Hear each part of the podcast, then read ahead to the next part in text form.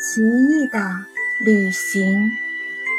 二，作者伯吉尔。死神把他们领到上帝面前，打了个招呼，就走开了。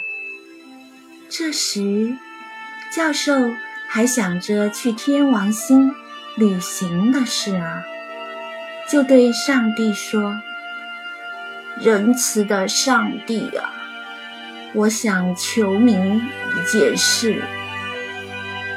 什么事？你说出来，我也许可以答应。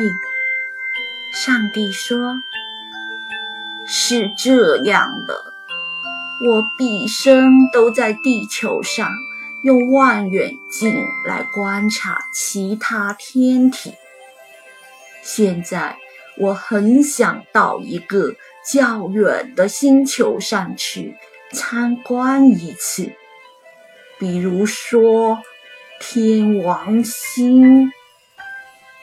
天王星，上帝想了一会，说：“那并不是个好玩的地方，不过我可以答应你，只是你此去不能超过四个星期。”这个人呢？上帝看了一眼旁边的老仆人，他也要到天王星去吗？我宁愿住在暖和的天国。老仆人说：“只是我主人既然这样决定，我也不能一个人留在这里。”好。那么你们去天国的门边等着吧，一会儿有个星球使者会来带你们到天王星去。四星期后，他再会带你们回来。教授谢过上帝，就带着老仆来到天国的大门前。果然，没多久。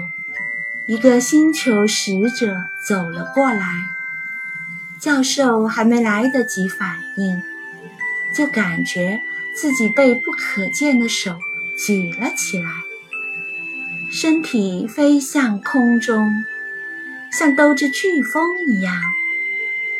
突然，教授迷迷糊糊的看不见东西，也听不到声音了。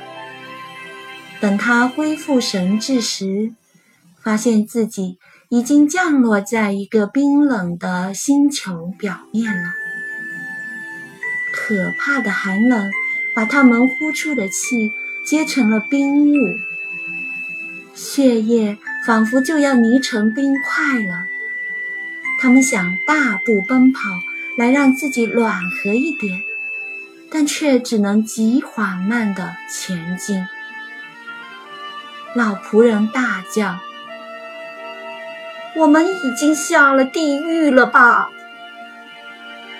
真是个老糊涂！”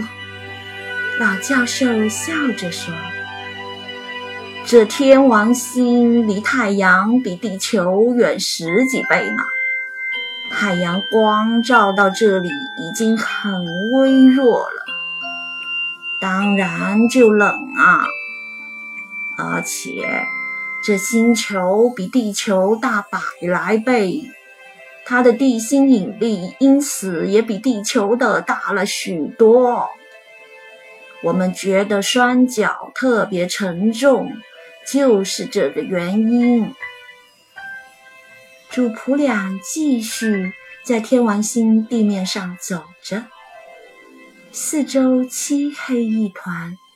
繁星在天上闪烁，地面上见不到一棵树或一根草，更见不到一点人迹。各处矗立着的大块的冰，反射着淡淡星光。真正的地面完全埋藏在冰底下，因为极度寒冷。这世界显然不会有液态的水。